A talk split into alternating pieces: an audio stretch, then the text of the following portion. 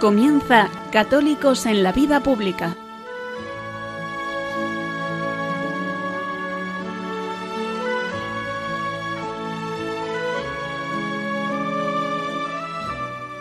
Un espacio dirigido en Radio María por Luis Zayas.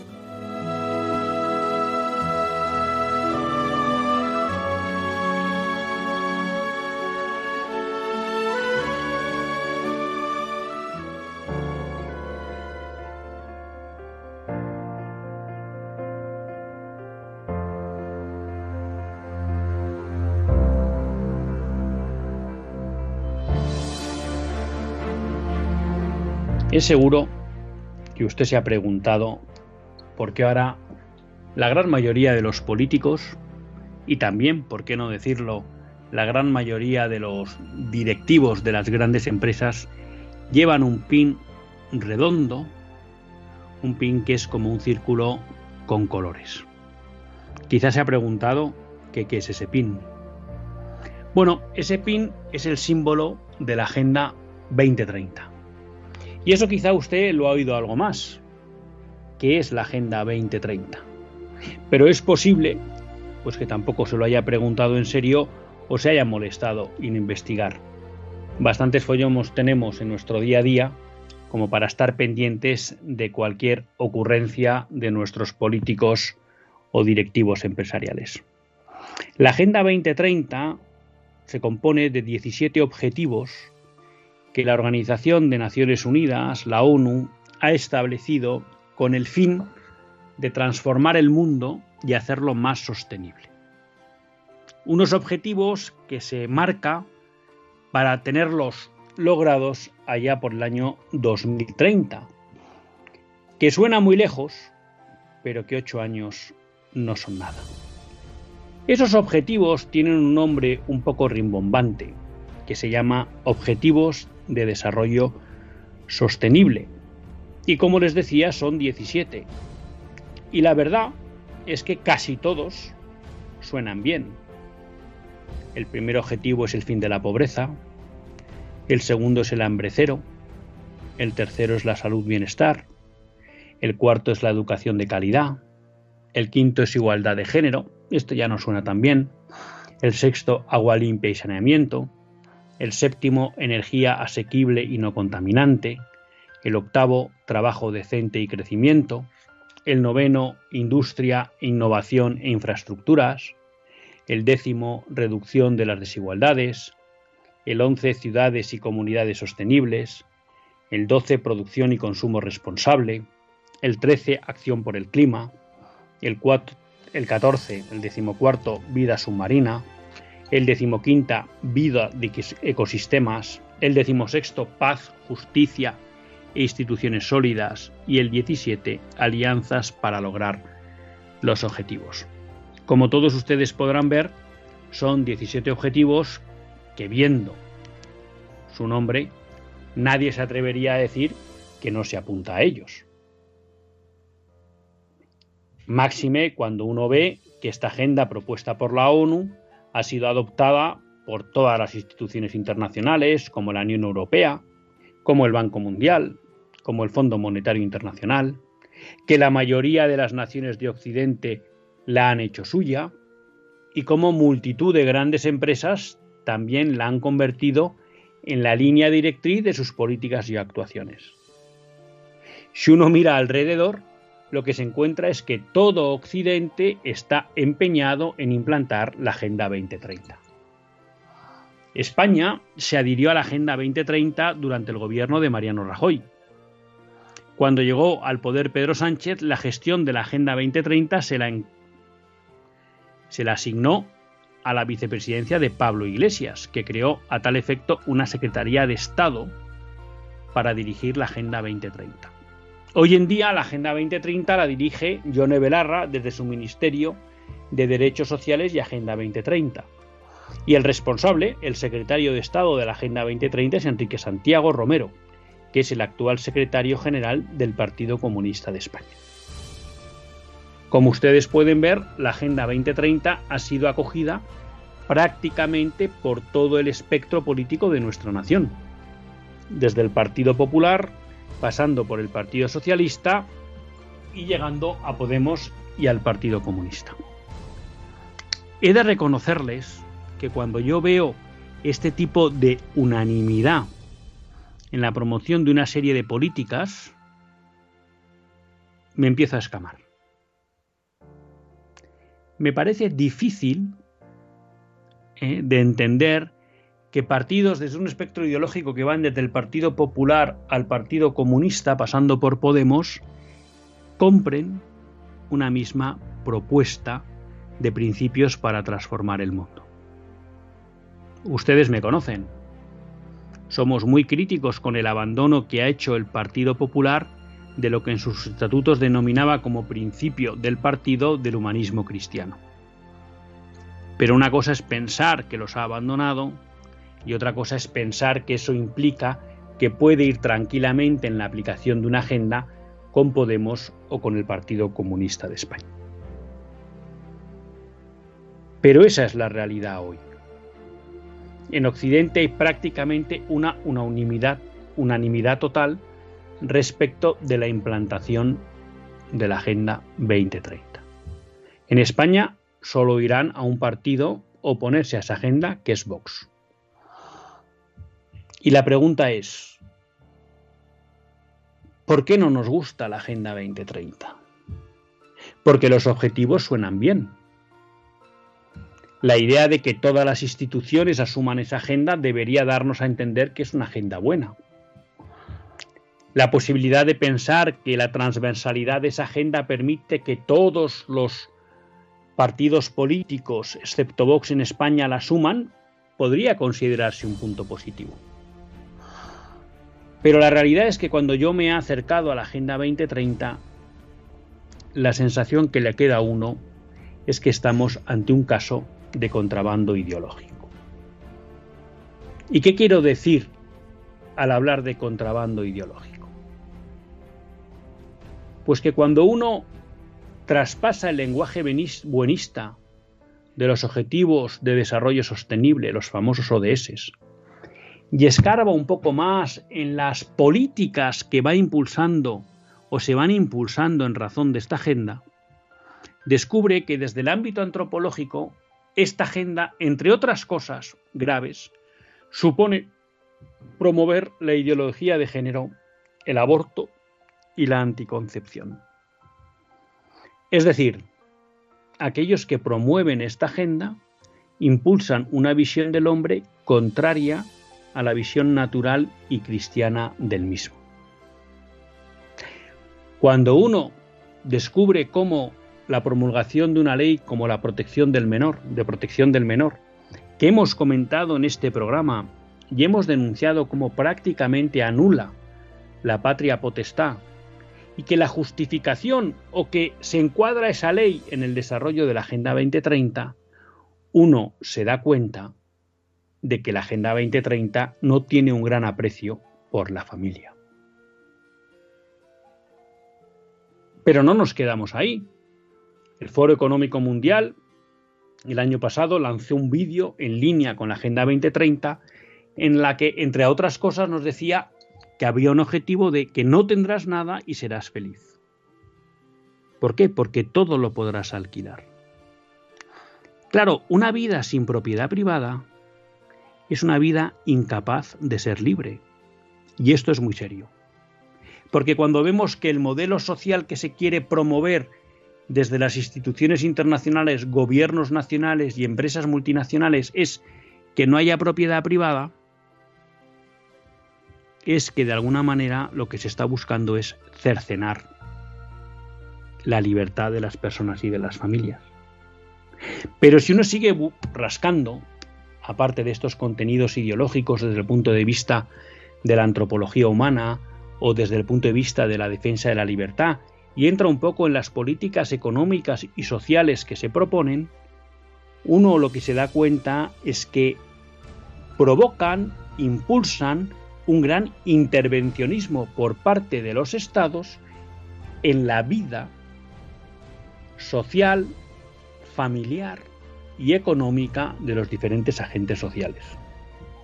Así vemos cómo, con la excusa de la Agenda 2030 y esa supuesta igualdad de género, no solo se promueven leyes LGTBI, sino que lo que se promueven es cercenar la libertad de las empresas para estructurar sus plantillas y órganos de gobierno según consideren oportuno. Y, por ejemplo, se les obliga a la paridad por cuotas, a la paridad de sexos por cuotas. Pero es que también nos han explicado que quieren modificar nuestros hábitos de consumo y quieren que cada vez se, consuma menos carne. ¿Por qué? Porque consideran que la ganadería vacuna es un problema por sus emisiones de CO2 para el cambio climático. Y por tanto hay que reducir la economía, la, ganadería vacuna y para eso hay que modificar los hábitos de consumo de los occidentales y que, se consuma menos carne. Por eso uno, cuando esta semana escucha hablar a nuestro Ministerio de Consumo de que de momento se limita a recomendar que no se venda en restaurantes con el menú vino y cerveza porque son malos para la salud, pues todo eso le suena a estas imposiciones de hábitos de la Agenda 2030. Pero todo no se queda ahí. La Agenda 2030, bajo la excusa de luchar contra el cambio climático, nos obliga a unos cambios en nuestros sistemas productivos que no tienen para nada en cuenta si las economías están preparadas para esa transición y los efectos colaterales que puedan tener en empleos y desarrollos de muchas personas.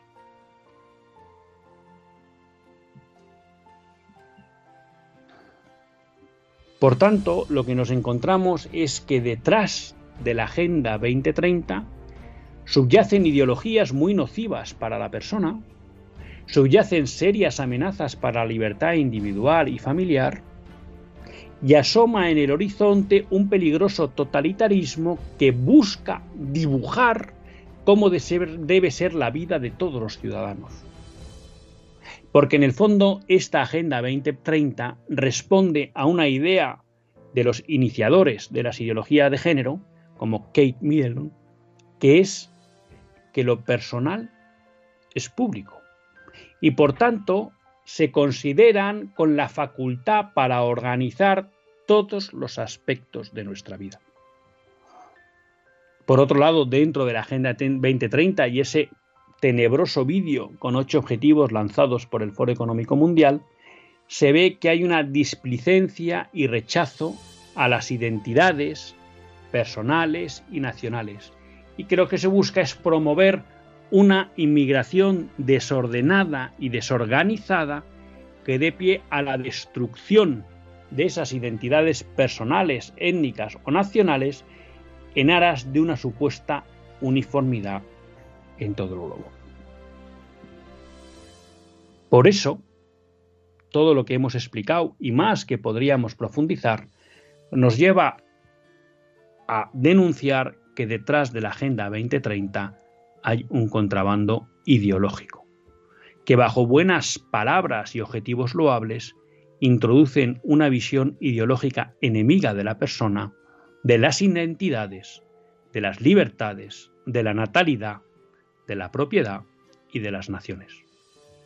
Una agenda que se nos impone de forma suave, pero firme, y que cuenta con el consenso de prácticamente todos los agentes sociales, políticos e instituciones internacionales, y que de forma firme se nos impone, y ante la que creo que debemos estar prevenidos, porque es mucho lo que nos jugamos.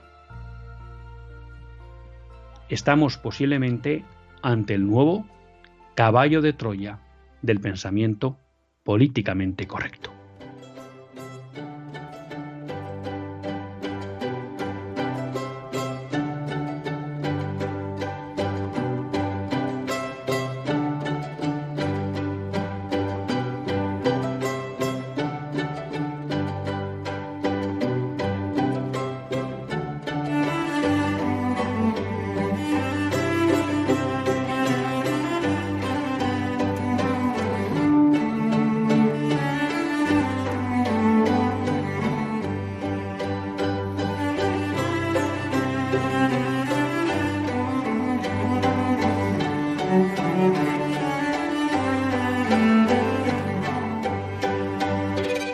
Buenas tardes, queridos amigos de Radio María. Un lunes más volvemos fieles a la cita con todos ustedes en los estudios de Radio María. Un lunes más para hacer este programa, Católicos en la Vida Pública. Un programa que, como todos ustedes saben, quiere ser una reflexión pausada sobre la actualidad nacional e internacional. Una reflexión que queremos hacer siempre desde la óptica del magisterio de la Iglesia y su doctrina social. Una Iglesia que no nos cansaremos nunca de repetir, que es madre y maestra. Y uno es más tiene la suerte de compartir esta hora de radio Luis Tallas, que es quien les habla. Pues ya quien la Virgen le, pues, le ha concedido el regalo de poder dirigir este programa. El lunes pasado, y se lo recuerdo por si se animan, estuvimos hablando de la película El beso de Dios, un documental sobre la misa. No sé si muchos de ustedes habrán podido acudir a visionarlo, pero les animo a que lo hagan. Y es un lunes, pues que, como otros lunes, aprovechando pues que somos una familia en Radio María, pues quiero empezar pues con algunas cuestiones personales, ¿no? Una primera bueno, pues es pedirles oraciones por don Joaquín López de Andújar, arzobispo emérito, perdón, obispo emérito de Getafe, que está ingresado en la UCI por COVID. Bueno, pues les pido que recemos oraciones por él. La verdad que he tenido ocasión de saludarle puntualmente alguna ocasión, o sea que no me puedo, no puedo decir que le conozca, pero bueno, me ha llegado la noticia y creo que es bueno pues que toda la familia de Radio María recemos por su pronta recuperación. Y otra sí, esta sí más personal, de la que ya se ha dado cuenta en Radio María, y es que el pasado martes por la mañana falleció el padre José Antonio Salles. El padre José Antonio Salles pues es un buen conocido de todos ustedes, en especial los que sean pues más habituales oyentes de Radio María, porque son muchas las conferencias en las que bueno, o son muchas sus conferencias que se van poniendo a lo largo del año en Radio María. Y el padre Salles pues ha fallecido el martes pasado a los 78 años de edad. Así que también quería aprovechar para pedirles pues que recen por su alma y para que el Padre le acoja pronto en su seno a este hijo fiel de la Iglesia y de Jesucristo. Pero quería aprovechar también para dedicarle un pequeño homenaje al padre Sayés, ¿no? Porque el padre Sayés es de esos hombres que marca la vida de aquellos que le conocen y yo pues les he de reconocer que el padre Sayés marcó, marcó mi vida. Conocer al padre Sayés marcó mi vida, ¿no? Pero al margen de que haya ese impacto personal, ¿no? En mi vida personal del padre Sayés, yo creo que la necesidad de al menos homenajear brevemente al padre Sayés es más profunda. Cuando se murió el padre Mendizábal, al que yo no conocí, les hablaba de que yo tenía la percepción, por lo que había conocido de él y, de su obra, ¿no? y del impacto que tuvo en tantas personas, organizaciones y movimientos, es que son de esas personas que de una manera silenciosa hacen una labor fundamental, que no es conocida por el gran público, pero que de alguna manera era uno de esos pilares de la Iglesia en los finales del siglo XX y comienzos del XXI.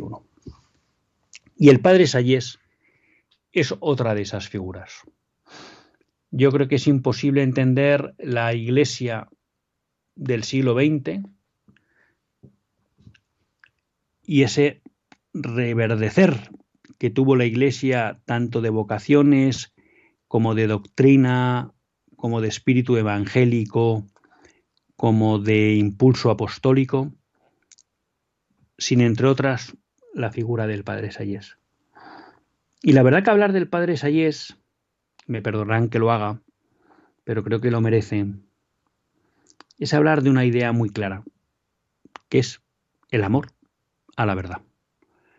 Cuando uno conoce al padre Sayés, bueno, son muchos los aspectos virtuosos y bondadosos de su vida que, que podría hablar de ellos, ¿no? Pero creo que quizá el más característico era su amor a la verdad. A pocas personas a lo largo de mi vida he visto sufrir tanto por proponer la verdad, por defender la verdad y porque la verdad no fuera mancillada. Les podría decir, en lo que yo tuve de relación con el padre Sayés, que el dolor por la verdad llegaba a ser físico, ¿no? Cuando veía que alguna cuestión de la doctrina católica era puesta en solfa por miembros de la Iglesia y él se veía en la necesidad de salir al paso de esa adulteración de la verdad, eh, es que sufría hasta, hasta físicamente, ¿no? Y ese servicio a la verdad fue un poco de alguna manera lo que estructuró la vida del padre Sayés. Por eso el padre Sayés se dedicó al estudio, concretamente de la teología y también de la filosofía, pero sobre todo de la teología, y fue capaz de abordar, abordar muchísimos ámbitos del conocer teológico, la dogmática, la moral, el demonio, la escatología, experto en el pecado original, los tratados de gracia.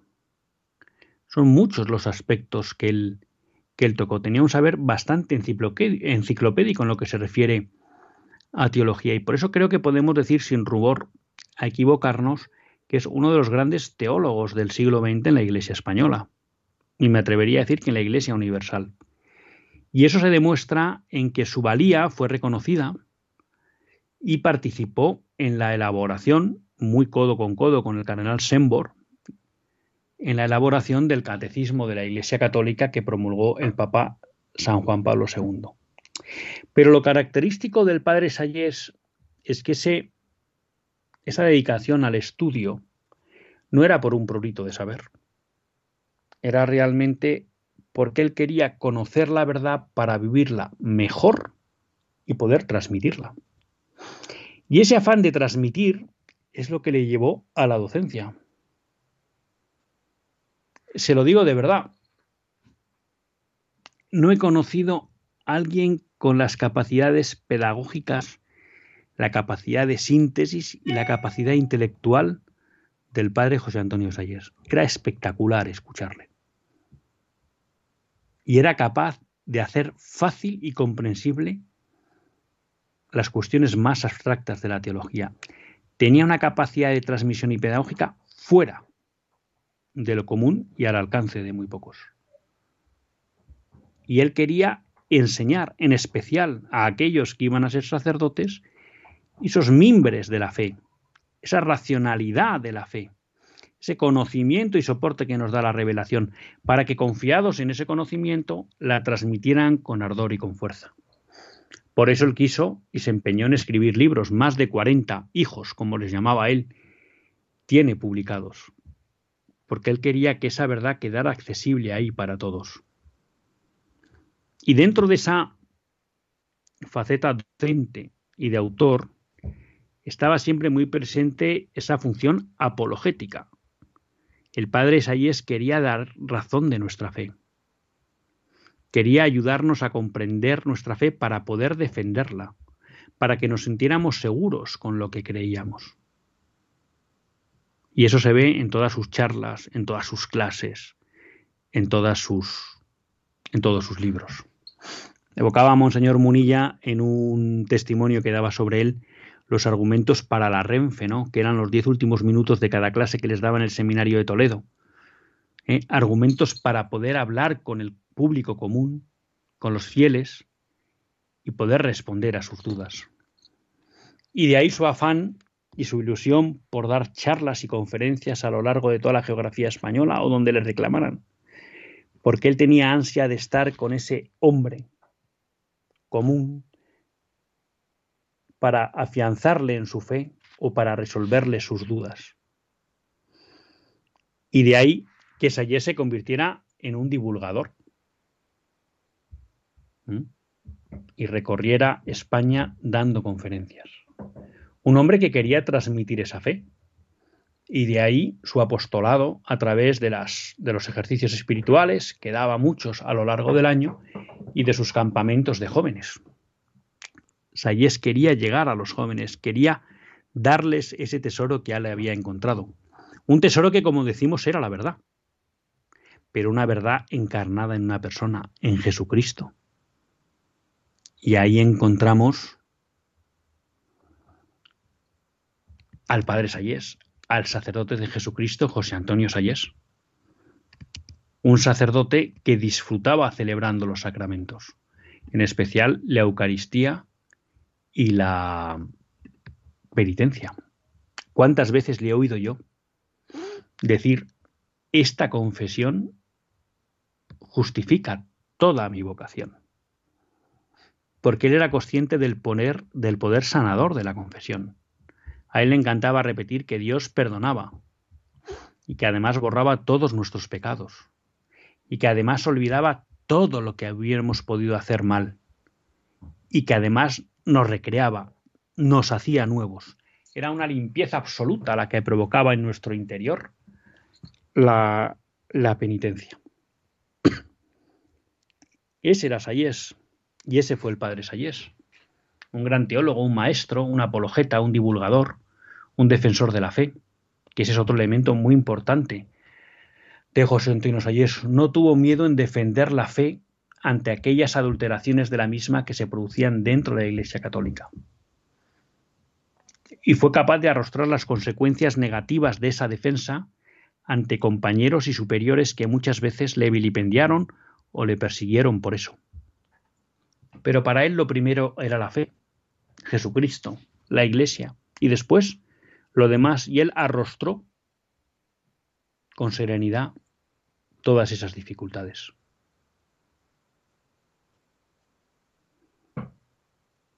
Sayes era un enamorado de la verdad, de la fe, y por eso un hijo fiel de la Iglesia y sacerdote de Jesucristo. Por eso no quiero acabar este pequeño homenaje sin dar gracias a Dios por la vida del Padre Sayes, que seguro que ya está disfrutando, como él decía, de su belleza infinita, de su bondad infinita, de su amor infinita. Y le damos gracias por habernos dado en su persona pastores según mi corazón, que los apacentarán con ciencia y prudencia. Así que valga pues esta pequeña introducción eh, en homenaje al padre Sayés y también pues para animarles a todos ustedes que se acerquen a la obra del padre Sayés. Y dos son las formas que tienen para hacerlo. Una primera, pedir en Radio María las conferencias que tienen del padre Sayés, porque les aseguro que les harán crecer en la fe una segunda leyendo sus libros. Y en cualquier caso, pues recen, recen por él. El padre José Antonio Sayés, sacerdote navarro fallecido el 26 de abril de 2022, fue un teólogo que supo compaginar su enseñanza en las facultades de teología con una intensa labor pastoral, en la que pronunció multitud de conferencias que han ayudado a numerosas personas a conocer los fundamentos de la fe y a vivirlos mejor. ¿Qué es el hombre sin Cristo? No sabe ni de dónde viene ni a dónde va. Y entonces el ateísmo crece porque nosotros no tenemos fe, porque vivimos acomplejados ante este mundo. Pero si tuviéramos realmente fe, este mundo cambiaría. Y cuando estemos dispuestos a hacer el ridículo por Jesucristo y a quedarnos solos por Él, por amor a la verdad, ese día os pasará dos cosas. La primera que seréis verdaderamente felices. Y la segunda realmente que vuestra vida tendrá sentido. En Radio María contamos con un recopilatorio de conferencias de este gran evangelizador que con gran profundidad, a la vez que con un lenguaje sencillo y asequible a todos, abordó los grandes temas de nuestra fe, liturgia, moral y espiritualidad. Yo soy cristiano porque aquí nos estamos jugando la salvación.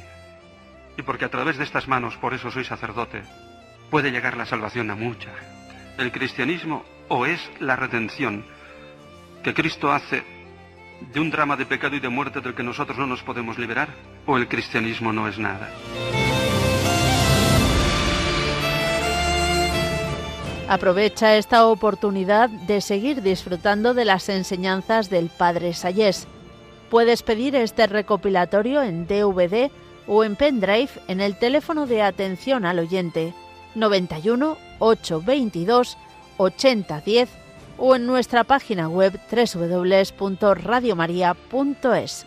Dios nos ama con un cariño que no nos merecemos y que podemos ya vivir en esta tierra salvados, sin ningún miedo al más allá. Radio María al servicio de la nueva evangelización.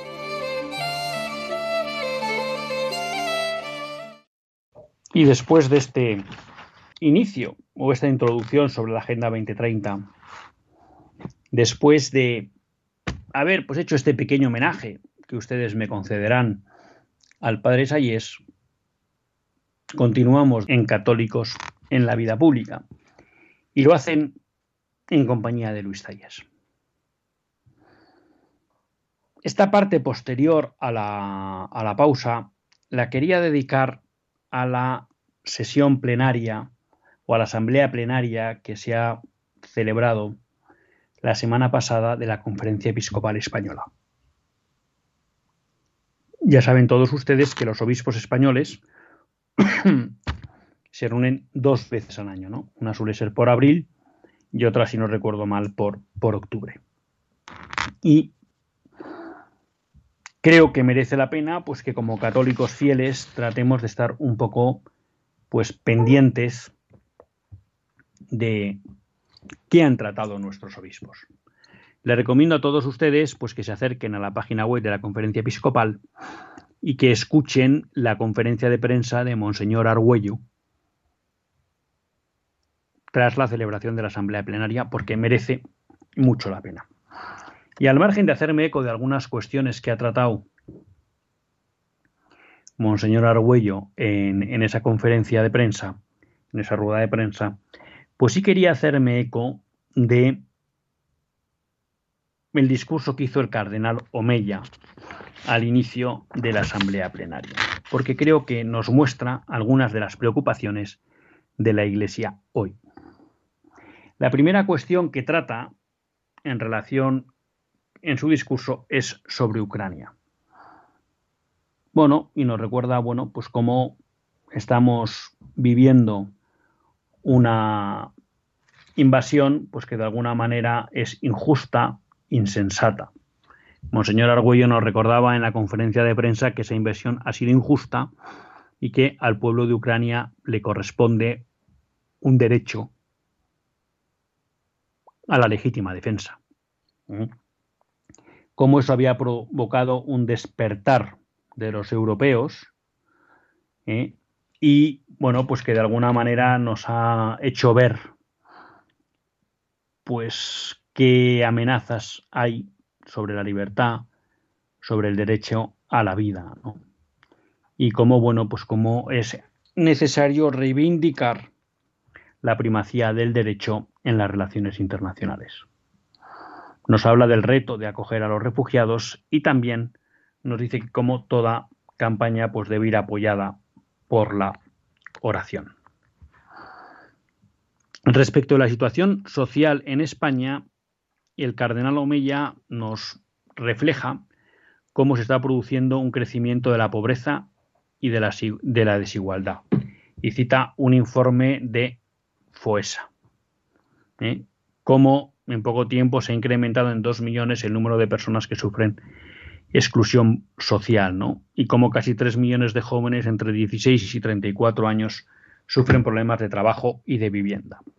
Yo creo que es un hecho claro que, pues desde allá por 2008-2009, la situación económica en España se ha deteriorado de forma importante y aunque hubiéramos un cierto repunte hace unos años, pues con toda la crisis sanitaria del COVID, pues eso está provocando que haya muchos españoles que lo pasen mal y creo que tenemos que ser sensibles a esa situación.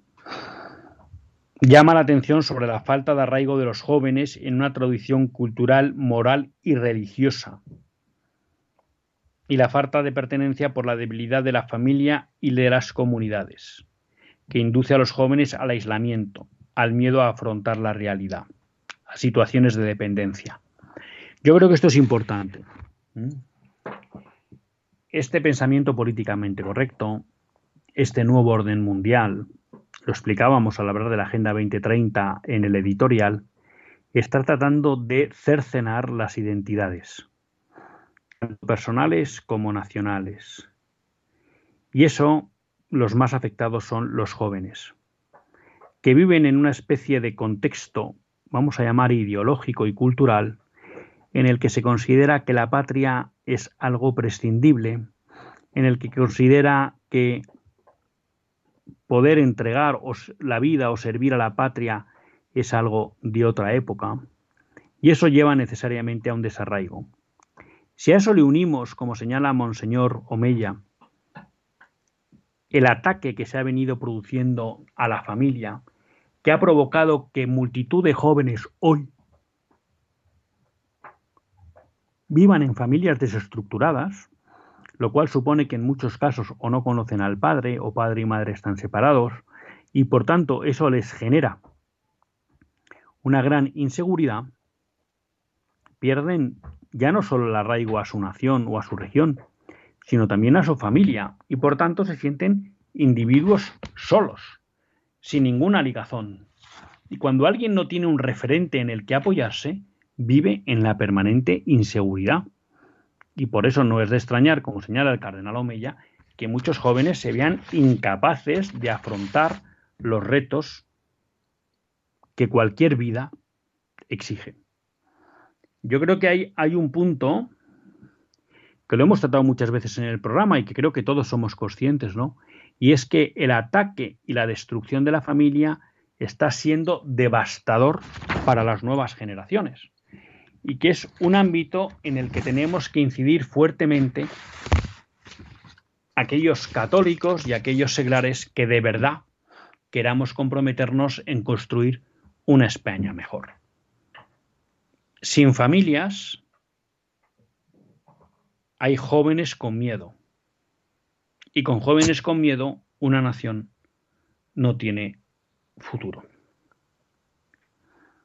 también, bueno, pues nos llama a la necesidad de pues preocuparnos eh, por los jóvenes y destaca Monseñor Omeya el dato de que cada vez más ancianos viven solos eh, en nuestra sociedad. Y además, bueno, pues el hecho de la también soledad que les provoca eh, la brecha digital. Un mundo cada vez más digital al que ellos no están acostumbrados y que de alguna manera les provoca un mayor aislamiento que se añade a la soledad que sufren en muchos casos. Sobre la política, eh, señala dos aspectos que me parecen importantes. En primer lugar, que cada vez más hay una desconfianza en las instituciones. De acuerdo con el Eurobarómetro, un 90% de los españoles desconfían de los partidos políticos y un 70% del gobierno y del Congreso. Esto es tanto como desconfiar de la democracia, señala Monseñor Omeya. Creo que efectivamente cada vez más vivimos en una crisis institucional provocada porque los españoles no confían en sus instituciones. Y cuando uno dice que no confían en sus instituciones, en el fondo es que entiende que esas instituciones no, su, su, principio rector no es mejorar la vida de los españoles, sino cualquier otro. Y eso es grave. Y eso, en buena medida, es fruto del ambiente relativista que domina la acción política de nuestros partidos e instituciones. Señala el cardenal Omoya que la democracia hay que cuidarla. Bueno, yo creo que sí, efectivamente tiene razón, hay que cuidarla.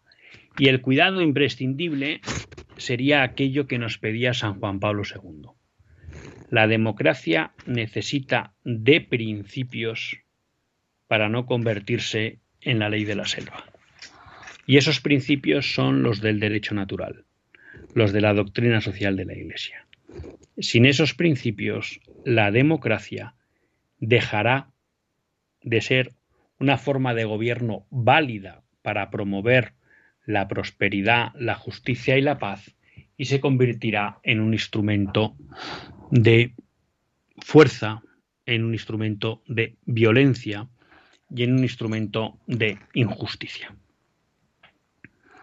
Recuerda el cardenal Omeya que la Iglesia siempre ha respetado las instituciones y que por tanto pues respeta la Constitución. Si bien nos dice que cada vez más se perciben que existen libertades en peligro y remite a lo que se está llamando como la cultura de la cancelación, que establece un clima asfixiante para quien se atreva a, discrepar de los nuevos dogmas. Un fenómeno, dice, que incluso afecta al ámbito universitario, que en principio debería ser un ámbito donde el libre debate pudiera dominar y estar presente.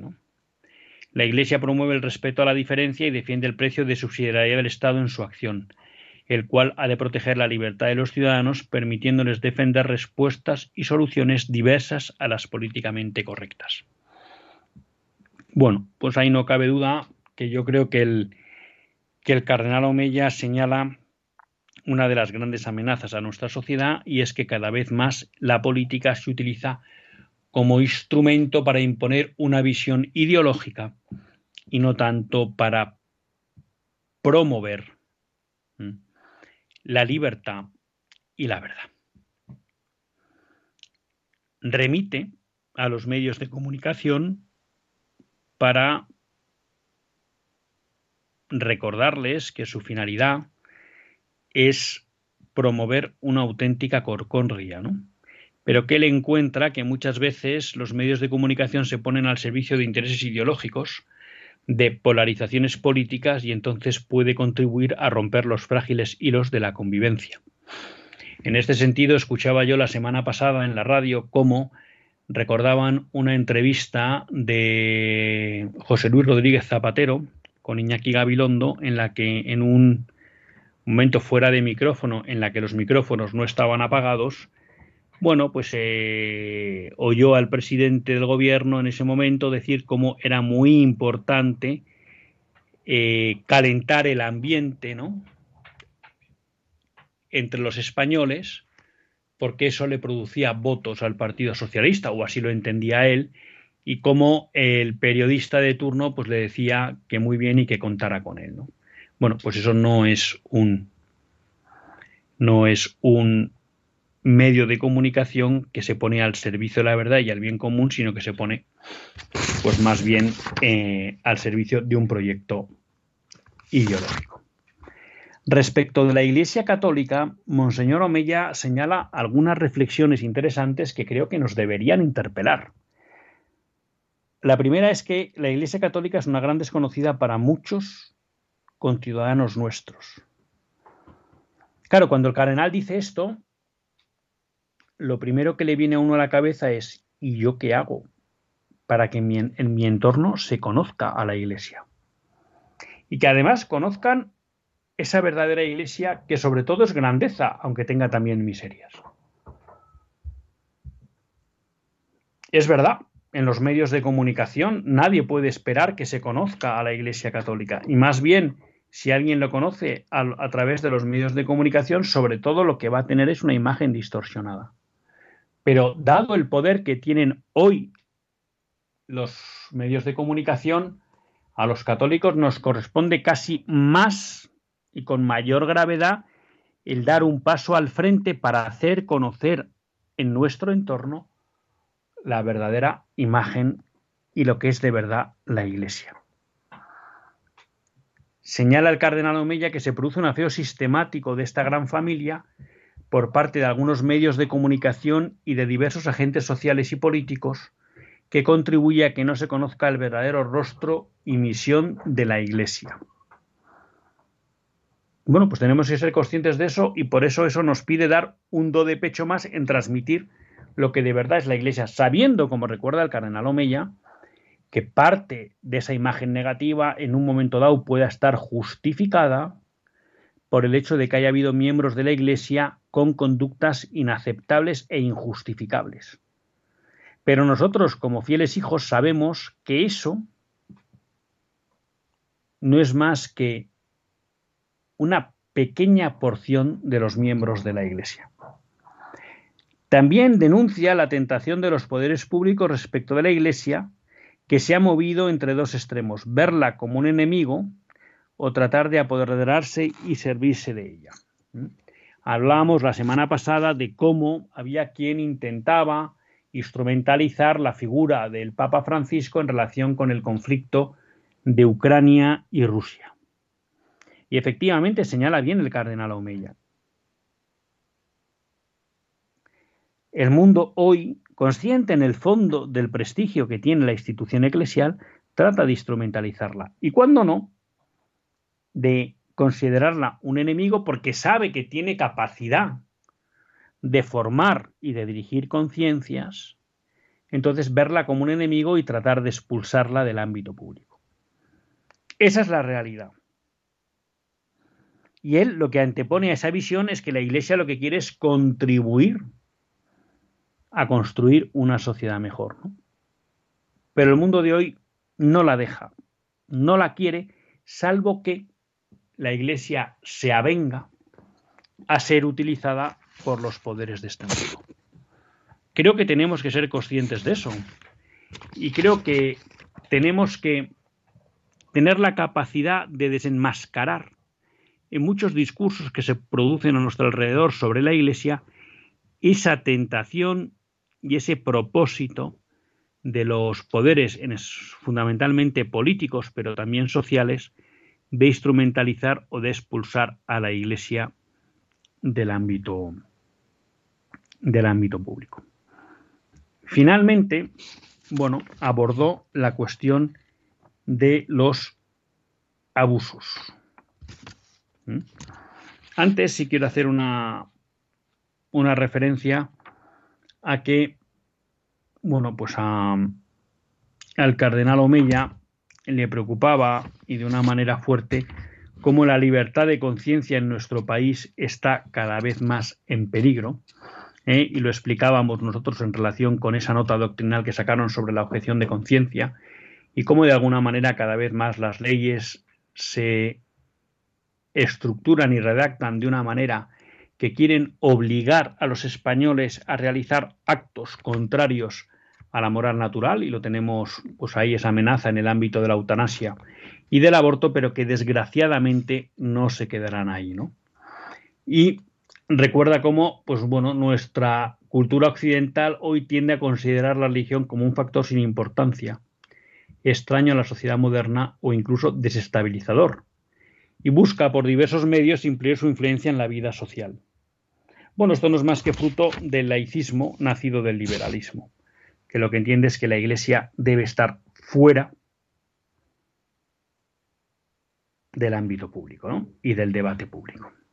Y finalmente, como les decía, bueno, trata la cuestión de los abusos, en la que recuerda bueno, que la conferencia episcopal ha encargado al despacho de abogados Cremades y Calvo Sotelo una auditoría independiente sobre la gestión de los casos de abusos sexuales ocurridos en el seno de la Iglesia Católica una auditoría que se realizará sobre todos los casos documentados hasta la fecha y los que pudieran presentarse tanto en dicho despacho como en las oficinas diocesanas mientras se realiza el estudio. Al, al, finalizar esta investigación, un grupo de trabajo formado por juristas de esta firma y por prestigiosos juristas y, y expertos externos al referido despacho presentarán a la comisión los resultados de la misma, así como un conjunto de procedimientos y buenas prácticas. Explicaba a Monseñor Argüello, y les animo a escucharlo, cómo efectivamente desde la plenaria anterior se ha producido un cambio en la, eh, en la posición de la conferencia episcopal. La conferencia episcopal hace en la, en la sesión anterior, bueno, pues se había manifestado como que no era partidaria de hacer una auditoría de los casos, ¿no?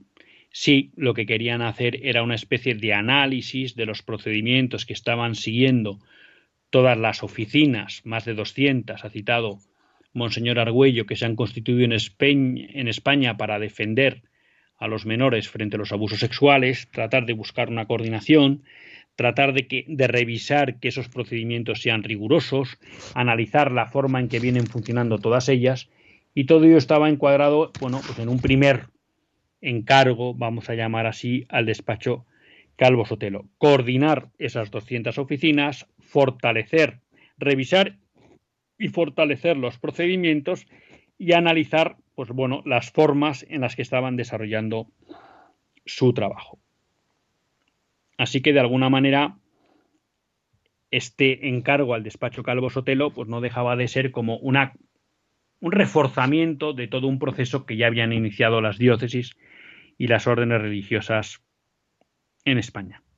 Pero bueno, eh, Monseñor Argüello reconocía que efectivamente se habían ido produciendo una serie de cambios a lo largo de estos meses, fundamentalmente, eh, bueno, el intento por parte del Estado de constituir una comisión para investigar solo los abusos cometidos en el ámbito de la Iglesia Católica, en vez de abordar de manera integral los problemas, las situaciones de abuso sexual en España, y eso pues le había dado, entre otras cosas, entre otros factores, bueno, pues habían visto la necesidad de dar un paso más en esa colaboración con el despacho Cremades Calvo Sotelo y de ahí, bueno, pues que se le pida una auditoría de todos los casos que están documentados en los archivos de las diócesis y órdenes eh, religiosas, ¿no?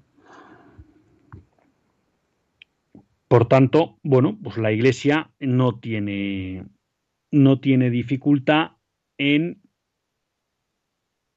seguir trabajando en la defensa de las posibles víctimas que hubiera en el pasado de abusos sexuales y sobre todo trabajar en la prevención para que no se produzcan nuevos casos. Ha sido curioso señalar en la, en la rueda de prensa cómo Monseñor Argüello ha señalado que el diario El País, que también desencadenó de alguna manera que toda esta cuestión de los abusos sexuales en España en, el, ámbito eclesial pues siga en el candelero porque sacó un informe en el que hablaba de 500 denuncias. Bueno, cuando ha sido eh, requerido para solicitar la identificación de una denuncia concreta porque se estaba intentando retomar esa investigación, bueno, pues Monseñor Argullo ha señalado cómo el propio diario El País escudándose en la ley de protección de datos, ha dicho que no podía facilitar los datos ni del acusado ni del acusador, ¿no? Bueno, es posible, pero esto, como digo yo, suena un poco a hipócrita. Usted denuncia a una institución, le pide que actúe y cuando esta institución le pide ayuda para solventar un caso concreto que parecía que también estaba incorporado dentro de los que había recogido en su informe el país, usted le niega la información para poder avanzar, ¿no?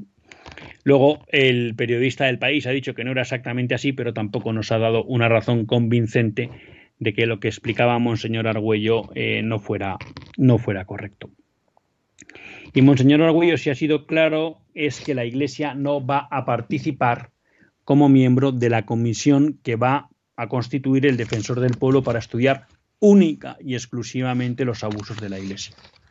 En primer lugar, porque igual que no forma parte de la comisión que vaya a formar el despacho de abogados Calvo Sotelo y Cremades, Cremades, Calvo Sotelo, perdón, entiende que tampoco debe estar formando parte de una comisión que le investiga a ella, ¿no?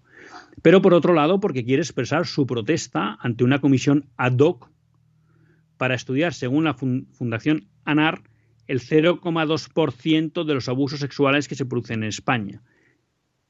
Porque solo el 0,2% de los abusos se producen en el ámbito de la Iglesia Católica, ¿no? Y más cuando ha señalado el propio Monseñor Argüello que con datos del fiscal general del Estado hay más de 15.000 casos de abusos sexuales y solo 69 se refieren a la Iglesia. Y cuando estamos hablando de 69 sobre 15.000, pues estamos diciendo, y lo voy a hacer ahora en un segundo porque no lo tenía hecho, estamos hablando del 0,4% de los casos.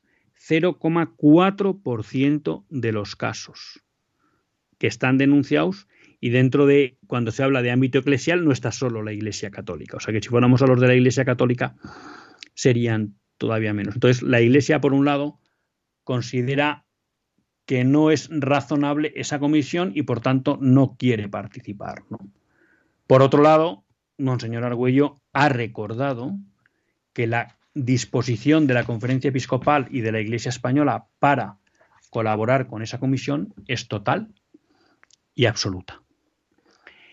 Así que, queridos amigos, creo que el cardenal Omeya y Monseñor Argüello pues, nos han dado una visión amplia de lo que le preocupa a la Iglesia hoy y concretamente sobre la cuestión de los abusos sexuales en el ámbito de la Iglesia, pues nos han dejado clara cuál es la posición y cómo eh, de la Iglesia Católica y cómo quieren abordar ese problema que siempre desde la transparencia y desde la colaboración, pero no aceptando maniobras incriminatorias, injustas por parte de los poderes públicos.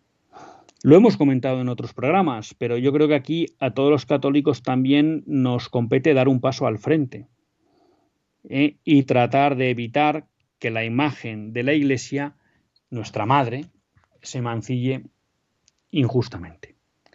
Hasta el próximo lunes, si Dios quiere, que Dios les bendiga.